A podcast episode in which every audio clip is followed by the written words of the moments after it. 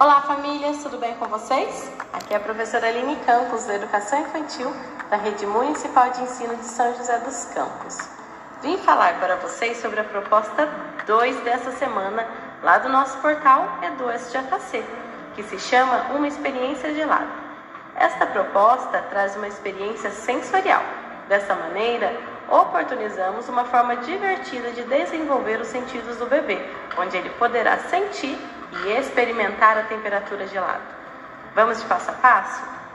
Faça cubos de gelo e, se possível, use corantes para fazer de cores diferentes.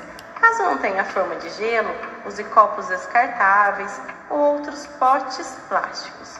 Você pode forrar o chão de uma mesa onde ele costuma brincar, com um sulfite branco.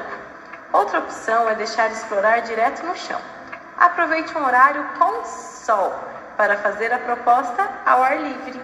Coloque os cubos de gelo sobre o papel e convide seu bebê a explorar. Se os cubos de gelo forem coloridos, logo que começar a derreter, irá deixar marcas no papel.